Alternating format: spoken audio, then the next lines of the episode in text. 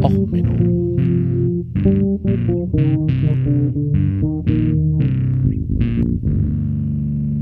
Der inkompetente Podcast über Dinge aus Militär, Technik und Computer, die so richtig in die Hose gingen. Herzlich willkommen zu Och Menno, dem Podcast für alles, was so richtig in die Hose geht. Ja, heute mal wieder mit einem Bonus. Herzlich willkommen zur Bonusfolge Das elfte Gebot, christliche Nächstenhiebe. Ja, ähm, erstens der Song äh, Feuerschwanz, der Titeltrack des neuen Albums, Das elfte Gebot, haben sie im letzten Herbst aufgenommen, laut dem äh, Ding unten drunter, was sie unter YouTube-Video geschrieben haben. Ich werde das auch nochmal unten copy-pasten. Ähm, ja, geht um die eigene Sterblichkeit und dass man da sich dieser bewusst sein sollte. Ist natürlich in den heutigen Zeiten extrem interessant. Ähm, ich wollte sogar fast Hurra Hurra die Pest ist da von Feuerschwanz nehmen. Da gibt's aber kein offizielles Musikvideo. Deswegen habe ich es mal wieder nicht verwendet. Ich glaube, das habe ich schon mal erwähnt, dass ich den Song eigentlich mal verwenden will. Ähm, so, was das Ganze angeht. Ähm, kleine Triggerwarnung. Diese Folge wird ein wenig unappetitlich. Es geht um Christentum. Also um Glaubensriten äh, zu Zeiten der Pest im Mittelalter. Die waren extrem. Ähm, ich möchte hier auch kein King-Shaming betreiben und ähnliches. Ich bin als Fotograf in der Metal-Szene doch hin und wieder mit der BDSM-Kultur unterwegs. Ähm, ich kenne dort Leute aus der Szene und ähnliches. Also wenn man sich äh, konventionell die Hucke vollhauen möchte, bitte. Ähm, aber was da im Mittelalter getrieben wurde, war, ist schon speziell. Und ich fühle mich da jetzt gerade ganz massiv dran erinnert, weil es ähm, jetzt ja immer losgeht mit, ja, warum sind die Kirchen geschlossen? Wir müssen ja wieder beten und ähm, verschiedenste Priester ja in verschiedenen Ländern die tollsten Methoden haben, um äh, die Coronaviren zu bekämpfen. Ich will da jetzt gar nicht einzelne Leute verlinken, also zwischen den Fernseher in Fernsehkameras starren und äh, per Hand auflegen, die Sachen zu heilen, über Helikopterflüge mit Weihwasserkanonen. Ähm, ja, gibt es einiges. Und wie gesagt, auf Twitter geht jetzt auch schon wieder los die Diskussion in der Bildzeitung, oh, warum sind die Kirchen geschlossen? Ähm, und dann habe ich mir gedacht, okay, was hat man im Mittelalter gemacht, als die Pest rumging? Und dann stellte sich raus, es gab sogenannte Flagellanten, sogenannte Geißler im Deutschen. Und ja, dann habe ich mich mal mit dem Brauch der Nächstenhiebe ein wenig beschäftigt. Ähm, ja, interessant.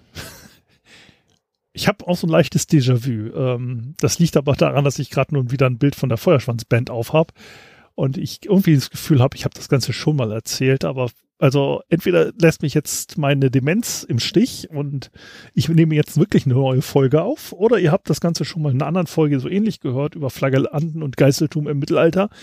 Ja, denn äh, neuer Wein in alten Zöpfen, in neuen Schläuchen oder so ähnlich, äh, ordentlich Frostschutzmittel in den Weinen geht das auch so. Also als die Pest rumging, die ist ja mehrfach in äh, Europa rumgegangen. Man ist sich auch nicht bis heute nicht ganz sicher, welche ähm, Krankheiten in welchen Todesfällen die Pest war. Ähm, weil Pest heißt eigentlich nur Seuche, mehr oder weniger im Griechischen von, also von Pestis, äh, Seuche, Epidemie. Das heißt, so manche von diesen historischen Pestdurchläufen ähm, kann man heutzutage gar nicht mehr zuziehen. Also man überlegt, dass vieles jetzt Beulenpest oder Lungenpest ist. Ähm, und ja, wie gesagt, die ist halt des Öfteren mal durch Europa gegangen. Im Mittelalter gab es mehrere Durchgänge, hauptsächlich aber das 13. Jahrhundert.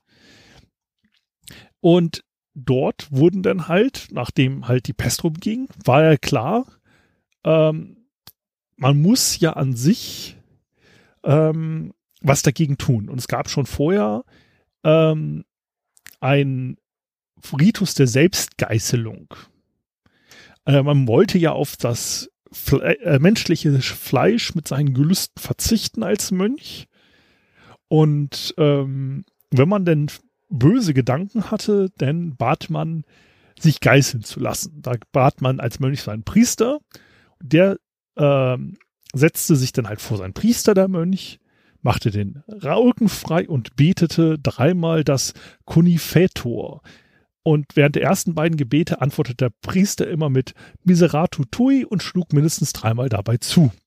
Beim dritten Mal sprach Indulgetinium, die Kurzformel des priesterlichen Absolution und abschließend Absolve Domino. Dann folgten nochmal drei Schläge. Also man kann, mh, hm, naja, hatte ich keine BDSM-Witze jetzt gerade, keine aber wenn ich mal überlege, so ein Haufen Brüder und also Mönche untereinander,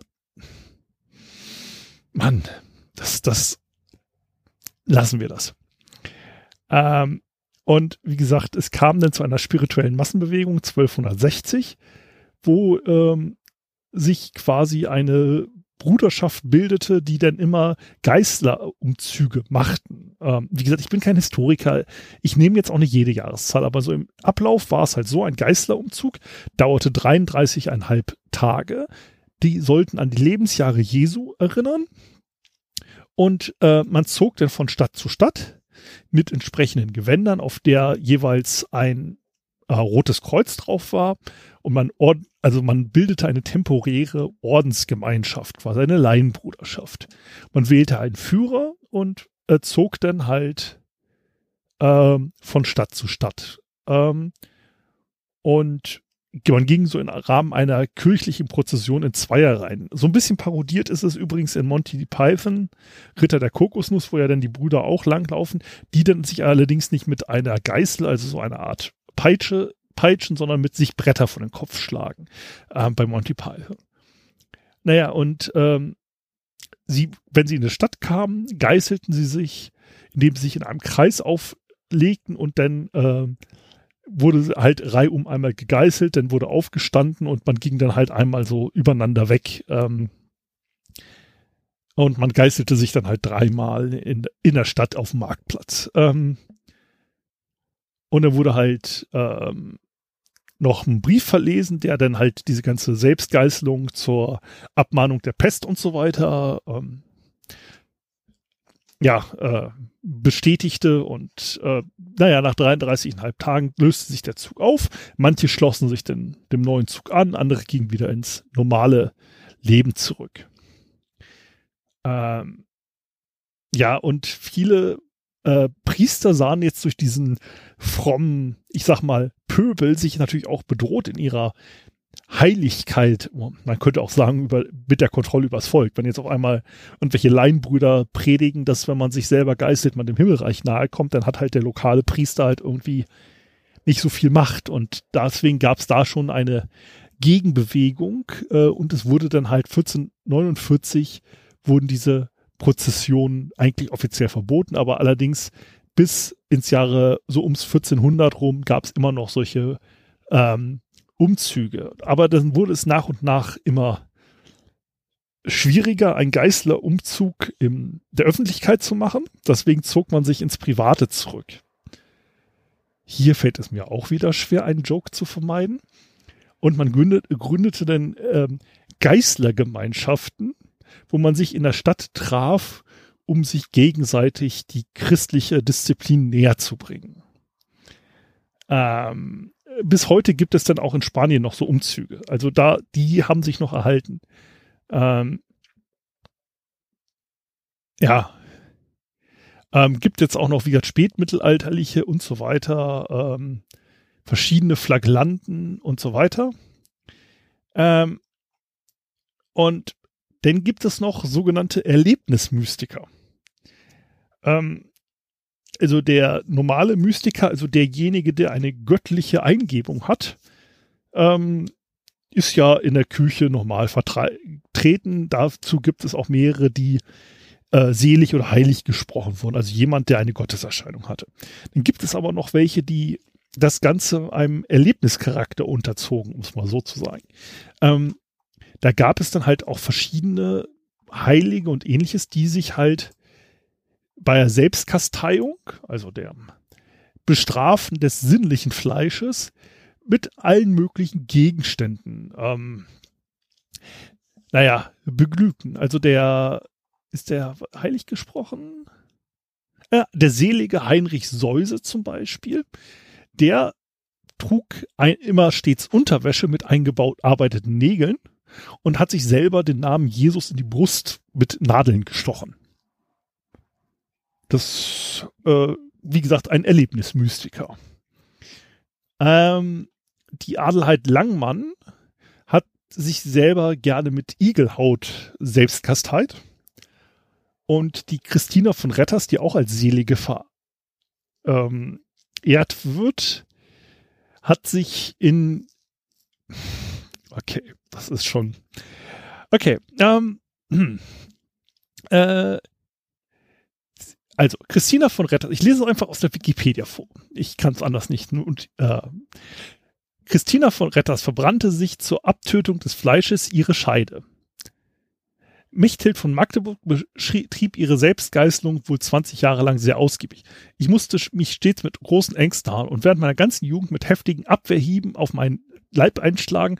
Das waren Seufzen, Weinen, Beichten, Fasten, Wachen, Rutenschläge und immer äh, eine Anbetung. Ähm, wenn man in den Artikel der Christina von Retter reingeht, ähm, sie hatte halt das ganze Leben lang immer das Problem, dass sie wollüstig war. Und um diese Wollust loszuwerden, gab sie sich immer mehr in, ich sag mal, interessante Selbstkasteiungen. Ähm, hm. Also, wieder zitiert. Daher verletzte sie sich wiederholt selbst ihre Vagina, auch mit Hilfe eines brennenden Holzstückes aus einer mittelalterlichen Chronik. Zu einem anderen Mal nahm sie ein brennendes Holz und stieß dasselbe also glühend in ihrem Leib, also dass das leidliche Feuer, das Feuer ihres Begierens mit großen Schmerzen verlöschte. Trotz ihrer Verbrennung ihres Geschlechts wurde sie weiter von sexuellen Wollüsten geplagt. Deshalb füllte sie ihre Vagina mit Kalk und Essig, dass sie acht schmerzreiche Tage ohne natürliche Ausscheidung blieb. Dann folgten drei Tage lang Blut. Aber nicht einmal das half. Erst bei Wiederholung mit Kalk und Hahn brachte sie an den Rand des Todes und tiefe Depressionen. Danach geriet sie in einen Lähmungszustand und fühlte sich von ihren Fantasien verschont. Sie führte aber auch weiterhin sehr harte Formen der Kasteiung aus. Jetzt ratet mal, wie alt Christina wurde. Sie hat also mit sechs Jahren das erste Mal sich Gott unterworfen. Als ab dem zehnten Lebensjahr wollte sie immer allein äh, sein und fing an, mit Erscheinung des Jesuskindes zu haben. Und sie fing dann langsam an mit der Askese und ähnlichen Selbstkasteiungen. Jetzt ratet mal, wie alt die gute Dame geworden ist. 23 Jahre. Wird heute als Selige der Christ, äh, katholischen Kirche ähm, verehrt. Ja, ähm, ich fand das interessant. Also, weil es gibt jetzt heutzutage noch genug Idioten, also gerade in den USA, die halt in irgendwelche Großkirchen laufen. Und man muss es halt so sehen, diese ganze Geschichte mit, oh Gott, Gott wird uns retten vor irgendwelchen Seuchen, ist halt, wie gesagt, hat damals schon nicht gut funktioniert. Und wenn man sich die Ausbreitung heute in Korea anguckt, ähm, da ist es ja so, dass eigentlich ein Mitglied ähm, einer Sekte äh, komplett die Leute äh, infiziert hat. Weil das ist eine Sekte, die halt sich im Verborgenen trifft und andere Kirchen besucht, um halt nach Möglichkeit ähm, dort Leute abzuwerben. Das ist die Sinchon Church of Jesus. Ähm, und da ist einer der Mitglieder äh, naja, krank geworden und hat halt dann aber nochmal andere Kirchen besucht und man kann halt, deswegen ist es in Korea übrigens auch so gut mit eingedämmt worden, man kann halt 60 Prozent der Corona-Fälle auf genau diese eine Person aus dieser einen Sekte zurückführen. Also, na gut, also man kann sagen, äh, in Korea ist Corona Gott gegeben und auch wieder Gott genommen, weil das konnte man gut eindämmen. Ähm, ja, wie gesagt, ich fand diese gesamte Geschichte mit, äh, ja, die Kirche wird uns retten, lasst uns wieder beten, halt hoch faszinierend. Ähm, morgen kommt auch noch mal eine Folge raus zu Karfreitag über Osterbräuche, die ich sehr spannend finde, auch aus der Kirchenzeit. Ähm, also so gesehen, bis morgen erstmal und genießt jetzt erstmal den Restarbeitstag. Ähm, ja, das war jetzt meine Mittagspause und wir hören uns dann einfach mal morgen wieder mit einer weiteren Bonusfolge und nächsten Mittwoch mit einer regulären Folge. Also, bis dann. Genießt die Ostertage. Ciao, ciao. Alles Gute. Euer Sven.